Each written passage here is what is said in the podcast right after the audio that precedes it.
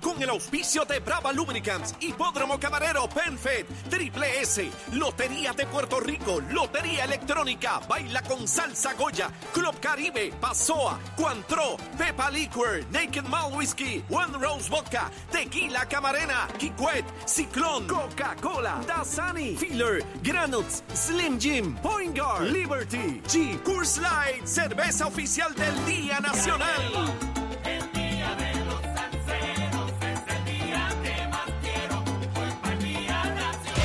Escucha Z93. Z93. La emisora más, más importante de la salsa en Puerto Rico. Rumbo al 40 aniversario del Día Nacional, el domingo 17 de marzo en el Beaturn. WZNTFM 93.7 San Juan, WZMTFM 93.3 Ponce, WIOB 97.5 Mayagüez y a través de la aplicación La Música. Z93, la verdadera y única emisora de la salsa. Gracias por estar aquí en el Día Nacional de la Salsa. Anito en la mañana.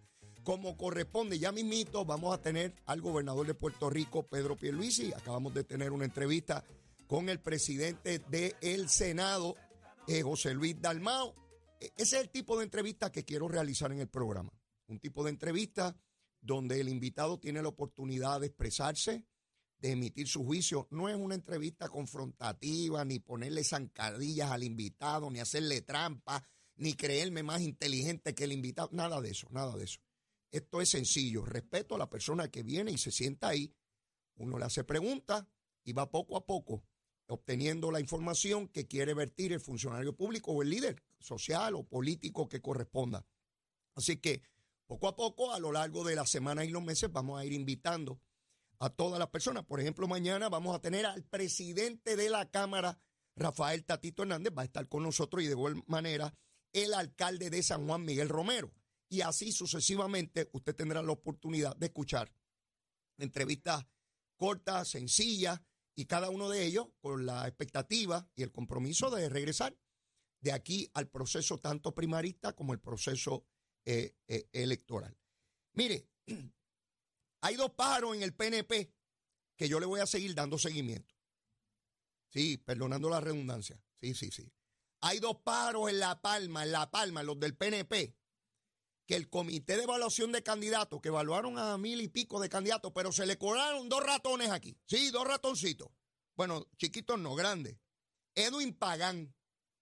Este pájaro de Edwin Pagán, sí, Edwin Pagán, fue convicto por exposiciones deshonestas, se masturbó frente a un menor de edad. Eso hizo este individuo. Fue convicto de delito menos grave. Ya en el pasado el PNP lo había descalificado y volvió a meterse. La información que me dan es que trajo un certificado en buena conducta donde estaba borrado el delito menos grave porque había pasado qué sé yo cuánto tiempo y queda limpio. Podrá haber pasado el tiempo que sea y jurídicamente él tendrá los derechos que sea. Lo que no tiene derecho es a correr por un partido político. O adesentamos la política o no la adesentamos. No puede ser la mitad así la mitad no. Este pájaro ya tengo entendido que el PNP inició los procesos para descualificarlo. Es tan carifresco porque es que no hay otra palabra.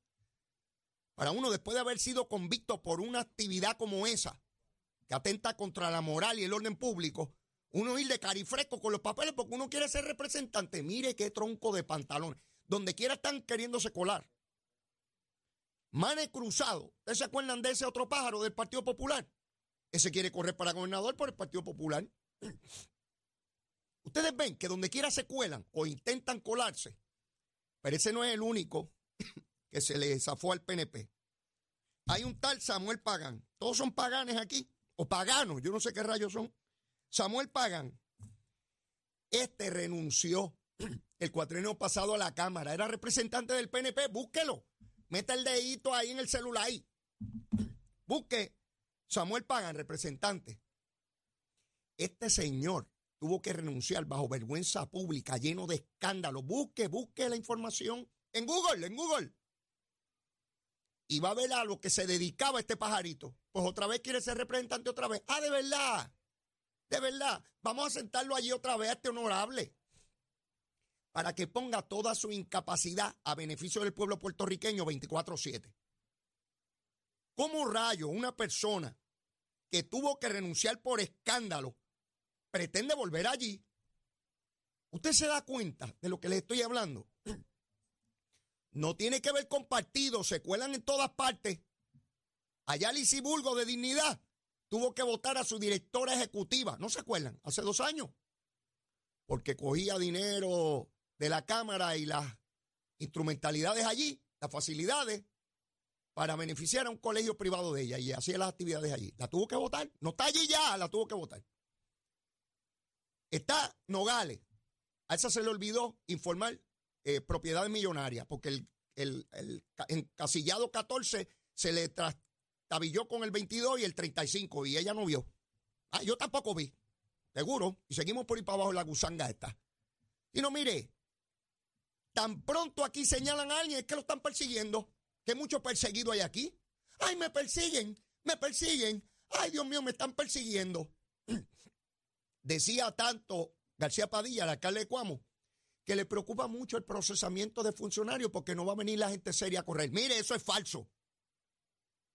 Cada vez que hay una vacante en un partido o en, el, o en, la Asamblea Legislativa o alcalde, hay 500 candidatos. Todo el mundo quiere correr. La inmensa mayoría de los funcionarios es gente seria. La inmensa mayoría de todos los partidos. Pero se cuelan ratones. Entonces yo veo algunos en los partidos políticos, ay, el beneficio de la duda, este, eh, es inocente hasta que se le pruebe lo contrario. Claro, en el aspecto judicial. Y lo dice alguien que fue acusado de delito. Yo no defiendo la presunción de inocencia como un libro que me enseñaron en la escuela de derecho. A mí me acusaron, a mí.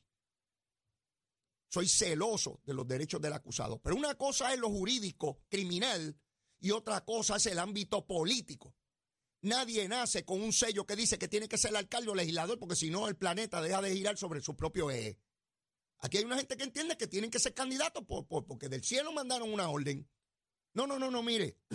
O adesentamos el proceso político.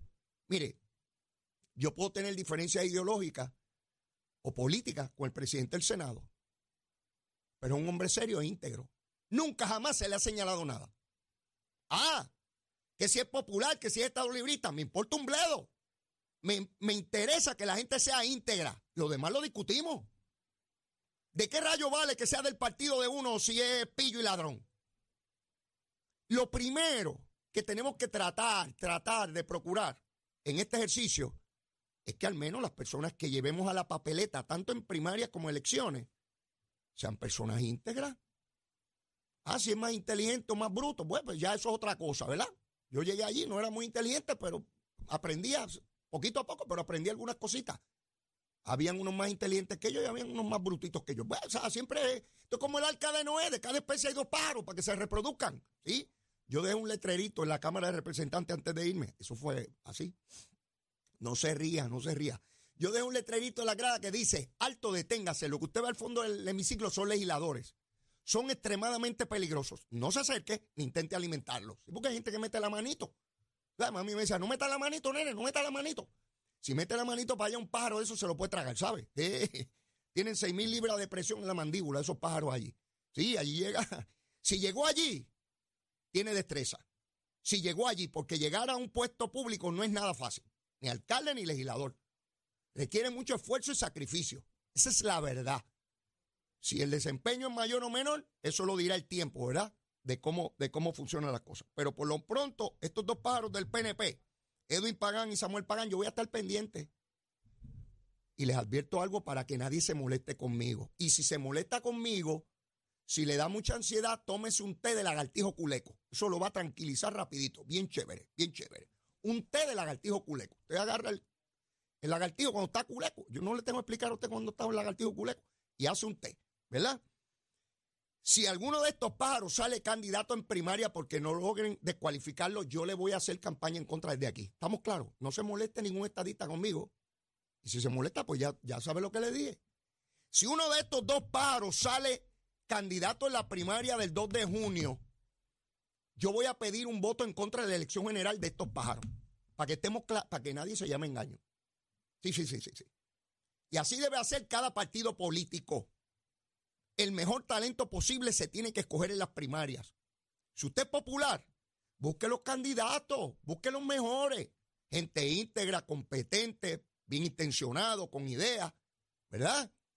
No coja bejucos ahí que después tenga que estarse abochornando de ellos. Y después culpan a toda la institución. Mire, cuando yo estaba en la Cámara, no, porque todos ustedes son unos pillos, pero si yo no me he robado nada, este fue este paro que se lo llevó, no fui yo. Entonces acaba uno comunitariamente con la culpa. Todos somos culpables a que ese, pues yo no puedo ser culpable por lo que hace otro paro. De hecho, usted sabe lo que yo estoy haciendo ahora porque me está viendo en la cámara. Pero usted no sabe a lo que yo me dedico cuando me voy de aquí. No hay manera, no hay certeza con nadie, ni conmigo ni con nadie. ¿Ve? Así que, pendiente a estos pajaritos como corresponde. Eh, hay un cuestionamiento sobre el préstamo que tomó Carlitos López en el municipio de Dorado. La Junta de Supervisión Fiscal está evaluando el mismo. Eh, mañana yo le voy a preguntar a Rafael Tatito Hernández sobre ese préstamo. Eh, yo hasta ahora que yo sepa, ver si alguien sabe, pues por favor me escribe, me deja saber. Pero yo no he escuchado a Tatito expresarse sobre ese préstamo. No sé por qué. No sé si es que piensa, bueno, es un revolú del alcalde Dorado y después de todo, si yo llego alcalde, pues cojo los, chavitos, yo cojo los chavitos a quedarme calladito por aquí, por esta orillita, ¿verdad? Porque esas cosas pasan en política. Es como hizo Juan Dalmao con, con Victoria Ciudadana, se quedó callado para que se fueran por el sifón. Así que habrá que ver hasta qué punto ese préstamo es válido o no. Esa primaria de Dorado promete mucha intensidad. Esos son dos toros miura, eh, para encima uno del otro, de cara a este proceso eh, electoral. Y Carlitos López es la primera vez que tiene una amenaza real al interior de su partido, porque eh, Tatito es un buque nuclear, ¿sabes? Tatito cuando va para adelante, enviste por ahí para abajo duro, duro. Así que esa primaria yo sé que va a llamar mucho la atención y habrá que ver si ese préstamo eh, que se le ha otorgado al pueblo dorado finalmente es legal o ilegal, o la Junta lo aprueba o desaprueba. Y usted sabe que la Junta de Supervisión Fiscal se mete donde sea. Ha dejado un poco por la libre a los municipios, pero no sabemos si con este caso cambie eh, su manera de, de bregar. La Junta vino aquí diciendo que los muebles los decidía el gobierno de Puerto Rico, ¿verdad? Que ellos decidían el espacio donde iban a estar los muebles. Pero los muebles los ubicaba el gobierno de Puerto Rico. Embuste. Se han metido a, decir dónde va la silla del comedor y todo. Olvídese de eso. Así que ahí está la Junta de Supervisión Fiscal. Biden, vamos a hablar de Biden un poquito. Un fiscal federal que examina eh, a Biden para evaluar sobre unos documentos clasificados, cómo se habían manejado los mismos, concluyó que no puede radicarle cargos a Biden, oiga bien, porque Biden está mal de, mire, como decimos en el campo, está mal de la mente, está mal de la mente. Dice que el presidente no recuerda fechas muy importantes en su vida, como cuando murió su hijo, en fin, que confunde los nombres de los presidentes, de lugares. Esto es un planteamiento muy serio. Es muy fácil descartarlo diciendo que es político. Es evidente un deterioro en el presidente de los Estados Unidos. ¿Hasta qué punto? Yo no sé. Lo que pasa es que esto no es un tema exclusivo y único del Partido Demócrata. No. Esto es un asunto de gobierno. ¿De qué gobierno? Del gobierno federal de los Estados Unidos de América. De la potencia más grande del mundo, económica y militar. Las determinaciones que toma Biden afectan el mundo entero. Este no es el alcalde de un pueblo chiquito, que sus determinaciones afectan a la población de esa jurisdicción. No. Cualquier determinación, por insignificante que parezca, tiene repercusiones determinantes en el globo terráqueo. Esa es la verdad. Y la persona que ocupe ese cargo tiene que estar en total facultad para tomar determinaciones. Y eso es lo que está en cuestionamiento ahora mismo. Y la oposición política, pues claro está, va a sacar ventaja. Digo, si fueran de los victoriosos, pues decían que no hay que buscar nada de eso, porque ellos son los que saben, ¿verdad? Son los Illuminati. Ellos saben de todo, ¿verdad? Este asunto ya de algún tiempo esta parte se ha tornado en, parte fundamental de la discusión electoral. En esa campaña se va a estar discutiendo no el año o menos de un año que le queda a Biden como presidente de este cuatrenio, sino si Biden puede cumplir el mandato completo de cuatro años más. Al momento de votar, se tiene que determinar si ese individuo, esa persona, ese ciudadano, puede cumplir a cabalidad todo el cuatrienio que viene. Esa es la gran discusión. Y los Estados Unidos se enfrenta a una polarización increíble de una parte de Donald Trump con qué sé yo cuántas acusaciones, señalamientos. Y mientras más acusaciones tiene encima, más gasolina le mete a su campaña. Más apoyo tiene de sectores republicanos en los Estados Unidos. Y esa contienda eh, promete ser mucho más cruenta de lo que fue la vez pasada. Hay mucha más animosidad en el proceso político. ¿Qué le conviene a Puerto Rico? Honestamente, yo no sé. Yo no sé. Biden se ha portado bien en términos de los recursos y flexibilizar los requerimientos para tener acceso a esos fondos federales.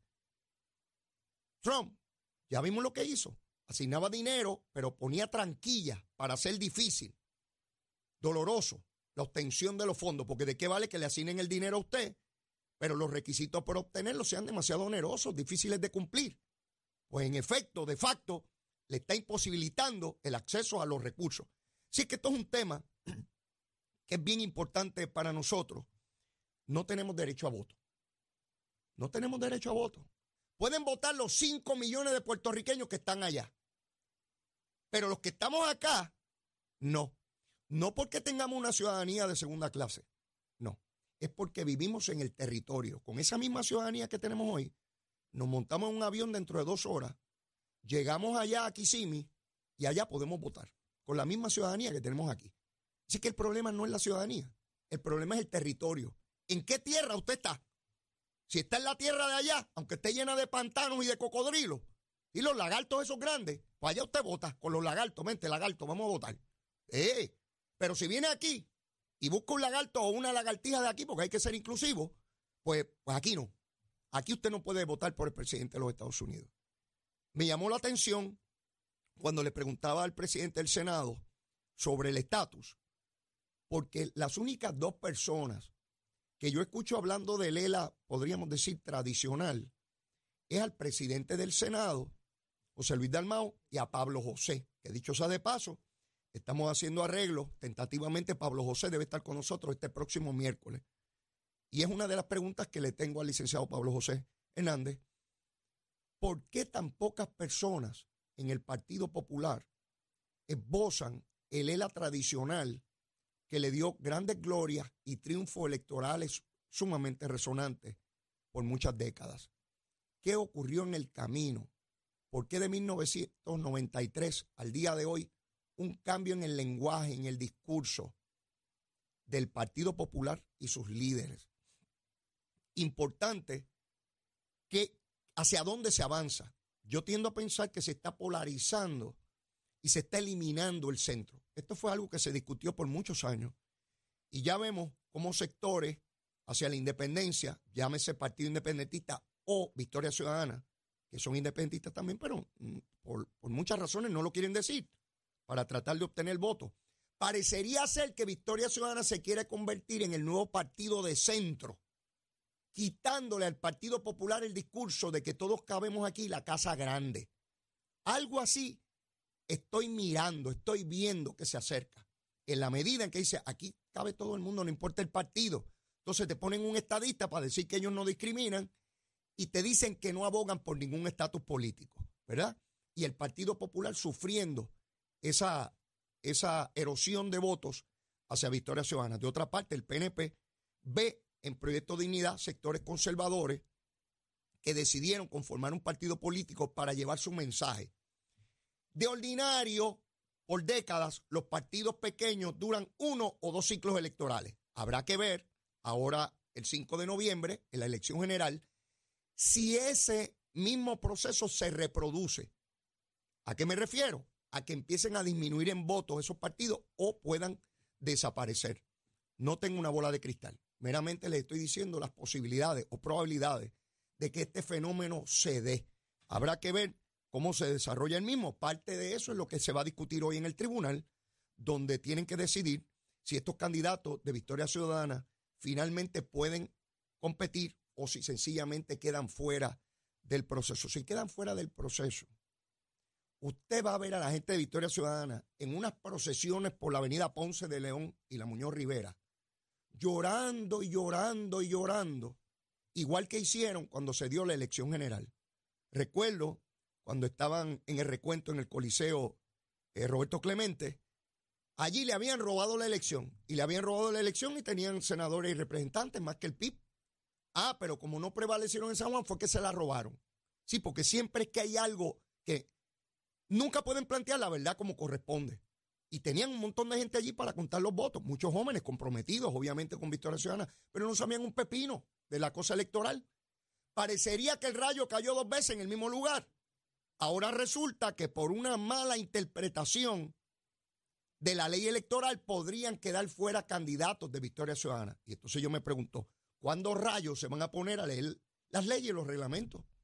Yo, yo les pregunto, ¿verdad? En la cuestión del recuento, yo eh, eh, vi a los funcionarios tanto del PNP, del Partido Popular y del PIB que corrían aquellos sin ningún problema. Funcionarios que llevan décadas y no estaban con gritería ni cosas. Si, el voto vale o no vale, punto y se acabó, no estaban con griterías en las mesas. Y al final se celebra o no se celebra, fantástico. Son funcionarios muy responsables, PNP, populares, independentistas, que llevan décadas y conocen ese proceso, se conocen entre ellos y saben funcionar correctamente. Así que yo espero que en algún momento lleguen a la adultez electoral, sino que le pregunten a todo el mundo eh, en términos de saber cuáles son los reglamentos que aplican. Y nadie espere, por favor. Nadie puede esperar no cumplir con la ley y que se la dejen pasar. Serán tontos los demás partidos políticos. Claro que si yo estoy compitiendo contra fulano y fulano no cumple, claro que lo voy a señalar y voy a tratar de sacarlo. Competimos si hay que competir, pero si lo puedo descalificar, te lo descalifico, pues esa es la ley. ¿Cuál es el problema con que se aplique la ley? Yo pregunto, ¿cuál es el problema con que se aplique la ley? Y en noviembre se cuentan los votos y el que ganó, ganó y el que no, pues perdió. Tan sencillo que es cuando uno pierde una elección, uno pararse ahí y asumir responsablemente las consecuencias de la votación, felicitar a quien prevaleció y el mundo sigue por ahí para abajo. Uno no se muere por perder una elección, uno sigue adelante. Pero aquí hay gente que plantean que se la roban por algo. Eso tiene un sentido político, porque intentan validar y legitimar su aspiración nuevamente. Miren qué interesante. Donald Trump, ¿qué dice? Que se la robaron, igual que Natal, que se la robaron.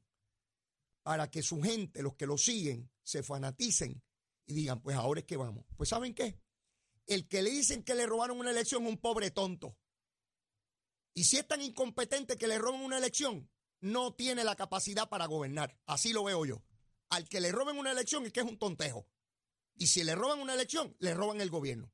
¿Ven? Así de clarito la veo yo. Ya mismito, ya mismito debe estar por ahí el gobernador de Puerto Rico, Pedro Pierluisi, que vamos a hablar de unas cuantas cositas importantes. De igual manera, le voy a preguntar sobre qué ocurrió durante estos tres años, cuáles han sido sus retos, sus logros, por qué aspirar a la reelección. Hemos tenido gobernadores del 2000 para acá que muchos no han querido ir a la reelección, otros han sido derrotados. Si Pedro Pierluisi fuera reelecto, haría historia. ¿Por qué? Porque sería el primer gobernador que logra la reelección desde 1996. Pedro Rosselló fue el último gobernador que pudo revalidar a un segundo término. Y habrán casi 28 años, casi 30, en este noviembre para que se vea la posibilidad de que un gobernador pueda revalidar. Pero será él quien nos va a explicar qué lo motiva ir a la, a la reelección en el gobierno de Puerto Rico, donde ha tenido que luchar frente a una legislatura del Partido Popular, una junta de supervisión fiscal, grandes sectores de opinión pública antiestadista y una comisionada residente que desde el día uno le ha puesto zancadilla para liquidarle su gobierno desde adentro, desde adentro. No ha sido fácil la tarea, así lo reconozco yo, igual que no ha sido fácil la tarea de José Luis Dalmau, presidiendo un Senado donde no tiene mayoría absoluta. Allí hay gobierno compartido dentro del Senado y hay gobierno compartido frente al Ejecutivo. Ya está llegando por ahí, ya está llegando por ahí, pero ya mismito Venimos con el gobernador de Puerto Rico, que va a estar con quién. ¿Con quién va a estar? Con Leito Díaz. No se vaya.